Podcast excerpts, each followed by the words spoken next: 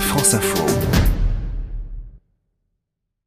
France Info, euh, votre débat autour des sujets économiques qui ont ou vont marquer l'actualité avec nous ce soir. Agnès Benassi-Kéré, bonsoir. Bonsoir. Vous êtes membre du Cercle des économistes, professeur à l'Université Paris 1 Panthéon-Sorbonne. Laurent Bigorgne, bonsoir. Bonsoir. Vous êtes directeur de l'Institut Montaigne. Merci à vous deux d'être avec nous pour chapeauter ce débat. Notre arbitre, notre maître de cérémonie, c'est vous. Vous en êtes Emmanuel une Cuny. Emmanuel, on revient ce soir sur les annonces d'Emmanuel Macron. Jeudi, des précisions apportées sur plusieurs dossiers, mais encore quelques Hein. Oui, baisse des impôts, réindexation des retraites sur l'inflation. Lors de sa conférence à l'Elysée, le président de la République euh, a salué les justes revendications à l'origine du mouvement des Gilets jaunes. Le chef de l'État a répondu à certaines de leurs demandes, mais pas toutes. Pas de rétablissement de l'ISF, l'impôt sur la fortune par exemple. Alors que penser du programme destiné à accompagner ce fameux deuxième acte du quinquennat? Retraite, impôts, fonctionnaires? Le bilan est-il bon? Et puis surtout, l'objectif est-il tenable? Et pour camper le décor, on va écouter tout de suite Emmanuel Macron, hein, qui reconnaît avoir été dur depuis le début de son quinquennat. Il fait son mea culpa. L'impatience, l'exigence que j'ai avec moi-même, que j'ai avec les membres du gouvernement, je l'ai un peu eu avec les Français. Le sentiment que j'ai donné, c'était une forme d'injonction permanente, d'être dur, parfois injuste. Et ça, je le regrette. Parce que d'abord, c'est parce que je suis profondément et parce que je pense que ça n'a pas aidé à la cause. Nous sommes un pays où on attend énormément du chef de l'État. Parfois trop. Et parfois, je n'avais pas conscience de cette attente. Et cette attente, elle a justifié une certaine colère. Voilà, mais à culpa euh, d'Emmanuel Macron. Agnès Benassi, qui est sur le plan économique et social, est-ce qu'Emmanuel Macron a répondu à la colère des Gilets jaunes ou au moins aux questions euh, soulevées euh, lors du grand débat national? Oui, alors je ne sais pas s'il fallait répondre à la colère, en tout cas aux demandes. Si on s'en tient au volet strictement économique, plutôt oui. Euh, que demandaient les Gilets jaunes? Ils demandaient euh, que la taxe carbone soit gelée, enfin qu'elle n'augmente plus jamais. Ils demandaient moins d'impôts, ils demandaient plus de services publics, plus de retraites.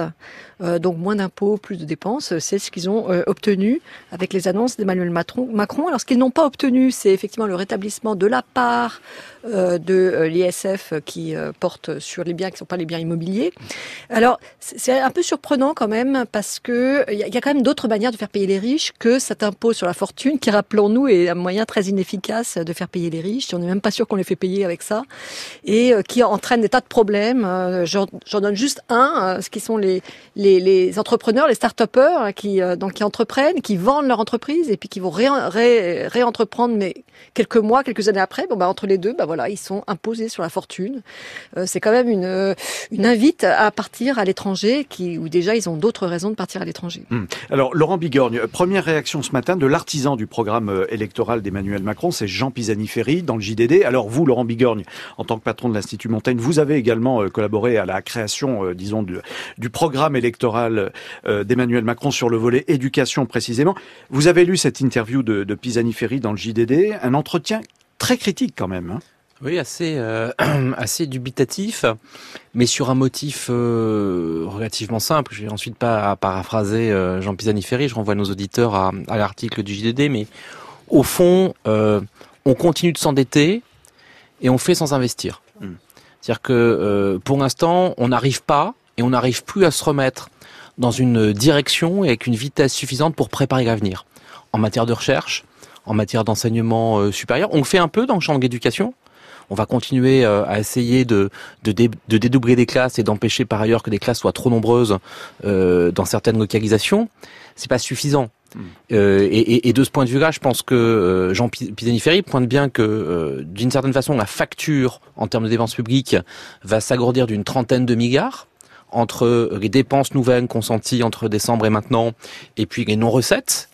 Euh, on sait, on saurait à peu près en financer 10, et là je le trouve un peu optimiste. On y reviendra dans la deuxième partie de ce débat on aura un sujet. Et hmm. où est la préparation de l'avenir? Oui. En tout cas, Jean Pisani-Ferry a des mots durs. Hein. Il faudra que l'État revoie son organisation, hmm. dit-il.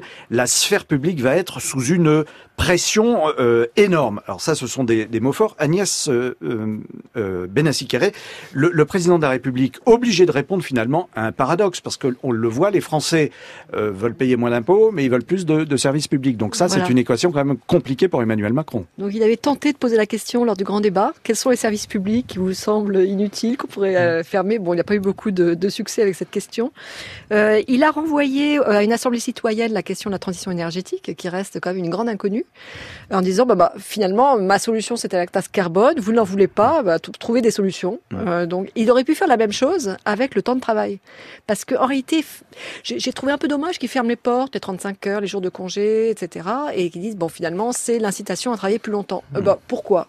Peut-être que les Français veulent travailler plus longtemps dans la semaine, mais moins longtemps dans leur vie, ou peut-être qu'ils dans l'année. Enfin, ce serait une, une manière de d'ouvrir un peu le débat, de dire voilà, si on veut garder le même niveau de service public et surtout de protection sociale, parce que c'est ça en réalité le, le, nerf de la guerre, euh, eh bien, il faut qu'il y ait plus d'ordre de travailler. Ça, tout le monde peut le comprendre. Mm. Maintenant, la manière de les répartir, je suis ouvert. Laurent Bigorne, euh, est-ce que Emmanuel Macron n'a pas favorisé finalement l'apaisement plutôt que la vraie réforme, au risque d'ailleurs de, rassembler, de, ressembler à ses prédécesseurs? Je ne sais pas s'il y aura l'apaisement. On entendait euh, dans la vague d'annonces tout à l'heure que les manifestations allaient, euh, continuer. Donc, euh, et, personne ne pensait qu'après les annonces, euh, ceux qui manifestent le samedi allaient cesser de le faire. Non, on est là sur deux points durs. D'abord, euh, moi, je considère que les annonces sur les services publics, elles viennent dire une chose, c'est que la prévision de 120 000 euh, disparitions d'emplois dans les services publics, qu'on a un mal fou à tirer loi de finances après loi de finances depuis le début du quinquennat ne sera pas faite. Hmm. Mais d'une certaine ah, façon... Il demande au gouvernement de réfléchir et, et euh, le ministre des Comptes publics a dit ah, c'est atteignable, mais il faudra attendre 2023-2024. Si je ne sais pas si c'est atteignable, parce que pour l'instant, on n'en a juste pas pris le chemin. C'est-à-dire que sur les 120 000, il y a quelques milliers de postes euh, qui ont été effacés par loi de hmm. finances qu'on a passé depuis le début du quinquennat. Sur le temps de travail, euh, moi je pense qu'il y a deux cailloux dans la chaussure, à la fois euh, la durée, mais, mais la question de l'âge de la retraite. Hmm. Et là, franchement, euh, je pense qu'on s'est tiré une énorme bague dans le pied dès le début du quinquennat, dès la campagne Agnès de 2017. Oui, je pense que sur cette, histoire de fonctionnaires, il faut pas être trop euh, rivé sur cette question des 120 000 fonctionnaires, parce qu'il y a une manière de, de réduire le nombre de fonctionnaires, c'est d'externaliser, et au fond, c'est la, la, même dépense. Hein. Vous savez que externaliser les services. Les services, la commande publique au sens large, ça coûte autant que les fonctionnaires. Donc il faut faire attention, c'est une enveloppe globale qu'il faut prendre en compte. Agnès Benassiquer et Laurent Bigorgne, Emmanuel Cuny, vous restez avec nous. La deuxième partie du débrief éco, c'est dans trois minutes sur France Info. Le débrief éco avec la Banque Courtois pour ceux qui entreprennent au cœur des territoires. Banque Courtois, une banque du groupe Crédit du Nord. France Info Trafic avec Calibat, 73 000 entreprises pour vos travaux de construction et de rénovation. Retrouvez-nous sur calibat.com. Pauline Renoir, trois accidents dans l'Est. Hein. Oui, deux accidents sur euh, la 5 entre Troyes et Chaumont. Un accident dans le sens Paris-Dijon sur la voie de droite, une seule voiture impliquée. Et dans l'autre sens, juste en face, euh, Dijon-Paris, un accident entre deux voitures. Ça se passe à hauteur de Châteauvillain. Un autre accident dans les Vosges, sur la 31 dans le sens Nancy-Lyon. Ça se passe au niveau de Haroff. Accident impliquant une seule voiture. Il y a des ralentissements dans la vallée du Rhône sur la 7 dans le sens Marseille-Lyon, euh, car demain c'est la rentrée pour les Lyonnais. Comptez 40 minutes depuis Vienne. Des ralentissements sur la 7, toujours entre Valence et le péage de Vienne-Reventin. Ça freine particulièrement entre Montélimar et Loriol-sur-Drôme. Merci beaucoup, Pauline Renoir, en direct du PC Mobilité de Radio France. France Info.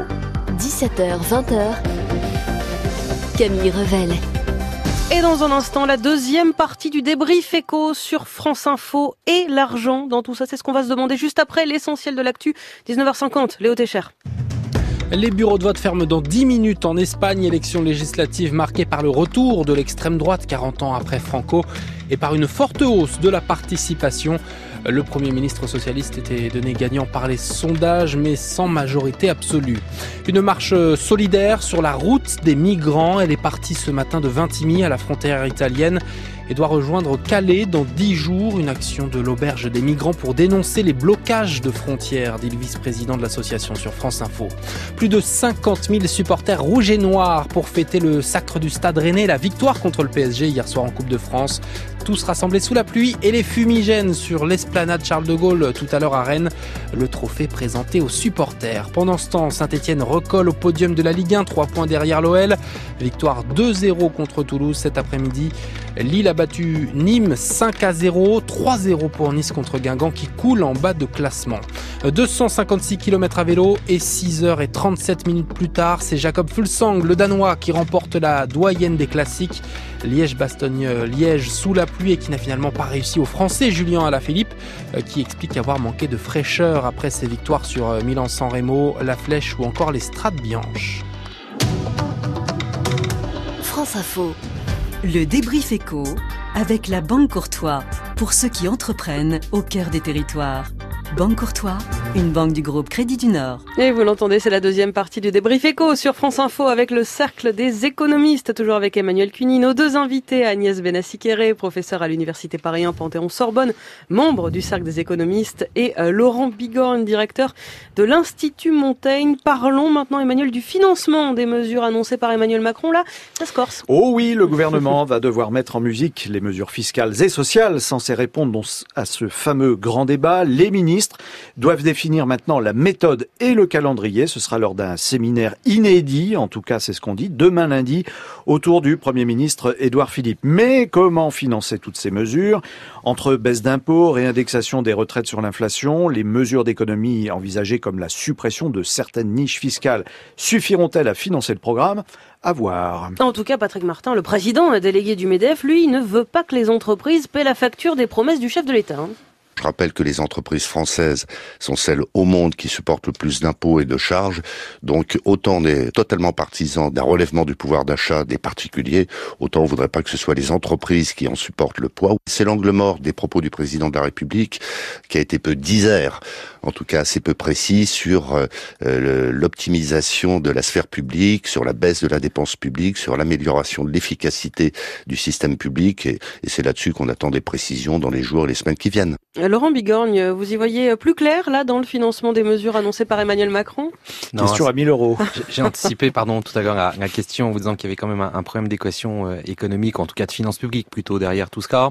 Euh, on y verra sans doute un peu plus clair dans les, les, jours et les semaines à venir. De toute façon, il faudra impérativement qu'on y voit plus clair au 1er septembre, euh, parce qu'il y a un projet de loi de finances à préparer et à mmh. voter. Mmh. Euh, il faudra que des arbitrages soient rendus et qu'on nous explique un peu comment la trajectoire, il ne s'agit pas seulement d'une question interne, hein, mais il s'agit aussi d'en rendre compte à nos partenaires et à nos prêteurs, comment la trajectoire de, de finances publiques françaises se, se cale avec ces nouvelles données, cet euh, agrandissement de la facture d'une trentaine de milliards, c'est-à-dire à peu près un point et demi de, de PIB.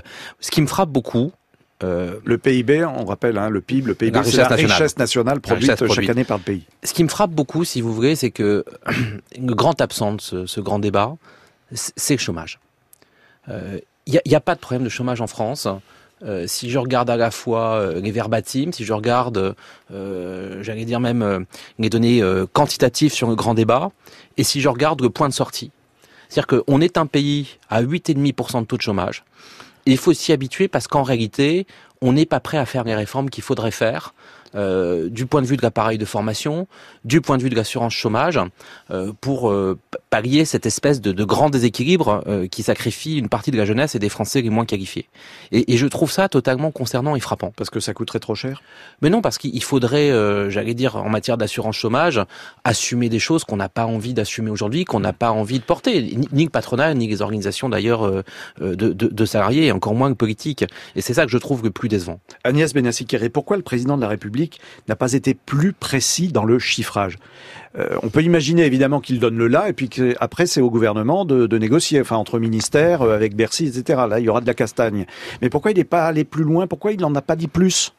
Normalement, ce n'est pas au président de chiffrer quoi que ce soit. Voilà. Mais il se trouve qu'il a, il a chiffré les dépenses et n'a pas chiffré les recettes. C'est ça qui nous met mal à l'aise. Euh, donc moi, je, je, suis quand même euh, très d'accord sur le fait qu'on sacrifie les jeunes, pas seulement parce que là, on donne de l'argent aux retraités et absolument pas euh, à la formation de la jeunesse. Hein, si on regarde sur les dernières décennies, comment évoluent les dépenses publiques en faveur des jeunes, en faveur des, des seniors, c'est incroyable. Même si, hmm. et devant nous, en plus, on a le, le, le problème de la fin de vie et de, de, comment on va financer tout ça. Bah, on peut le chiffrer d'ailleurs, hein, 32 milliards au total en gros de dépenses et de non-recettes, ça fait 10 milliards débloqués oui. en décembre dernier euh, en baisse de charges notamment, suppression de la taxe d'habitation 7 milliards, transformation de l'ISF en IFI 5 milliards, baisse d'impôts 5 milliards, ça ne se trouve pas sous le sabot voilà. d'un cheval. Alors, donc, quand on, on n'a pas chercher cet argent? Quand on n'a pas d'idée, on va on dit on va euh, supprimer supprimer les niches fiscales. Ça paraît très sympathique comme ça. Sauf qu'après, on rentre dans le détail. Quelles sont les niches fiscales? Alors, euh, on parle des entreprises. Donc, les niches fiscales pour les entreprises, bah, c'est le CICE, défunt CICE, qui est devenu une baisse de, de, de charges. Donc là, on va pas y toucher. Le, crédit impôt recherche, sans doute, on va pas y toucher. Donc après, on a des, on a des, des niches. Il y en a des niches exonération. Bah, pour les particuliers, il y en a 470. il y, en a aussi beaucoup pour les particuliers, les emplois à domicile, les investissements dans les. On a choisi de pas toucher. Voilà. Et derrière chaque niche, il y a, il y a une raison. Et y a, je vais vous donner un exemple de niche. Une niche, on n'en parle jamais. Niche énergétique. Hein, on parle de taxe carbone, on peut parler des niches énergétiques euh, des entreprises. 7 milliards. Hein euh, donc, c'est euh, des exonérations, des taux réduits, des remboursements d'énergie de, par certains secteurs. Donc, ce sont 7 milliards qui pourraient aller oui, mais après, financer la transition énergétique. Oui, mais ce que maintenant, je vais vous dire la, liste des secteurs et vous allez un peu avoir des doutes. L'agriculture, la pêche, le BTP, les transports routiers. Oula. Voilà. Vous voulez bloquer la France. On a compris. Laurent Bigorgne, niche fiscale, Mistigris oui, enfin, moi j'ai tendance à croire que il euh, y, a, y, a deux, il y a deux lanternes dans cette affaire. On nous parle soit des niches fiscales, soit de la lutte contre l'évasion. Et généralement, quand on commence à parler euh, de ces deux totems, les niches et la lutte contre l'évasion, on sait que le rendement sera extraordinairement faible. Tout simplement parce que on n'arrive pas et on n'a pas la bonne méthode aujourd'hui, ni pour revoir le périmètre de l'État et ses missions, mmh. en articulation avec les collectivités locales. On nous annonce un acte de décentralisation euh, manifestement qui va se faire à marche forcée. Bon, bref, les 32 milliards, on les a pas. Ben non, on les a pas. et, si la conjoncture se retourne, qu'est-ce qui se passe? Agnès Benassi-Carré? Alors la conjoncture n'est pas si mauvaise en partie à cause des dépenses. C'est ça le problème, c'est que ça on tourne en rond. Le modèle s'entretient. On, on, met un petit peu, vous savez, quand dans le, feu on met du papier, du, petit bois, ça, donc ça flambe. Mais c'est pas la croissance euh, de, de long terme celle-là. C'est simplement on donne du pouvoir d'achat et donc à court terme les gens vont dépenser et ça va soutenir l'activité. Il est vrai à un bon moment, un moment où on a un petit peu besoin de remettre euh, de l'huile. On n'est pas sorti d'affaire en tout cas à vous entendre. ce sera le mot de la fin de ce débrief éco sur France Info. Merci à nos deux invités. Agnès benassi professeur à l'Université Paris Panthéon-Sorbonne, membre du Cercle des économistes. Merci à vous, Laurent Bigorne, directeur de l'Institut Montaigne. Et merci à vous, Emmanuel Cuny. À très bientôt, Camille. À très bientôt sur France Info.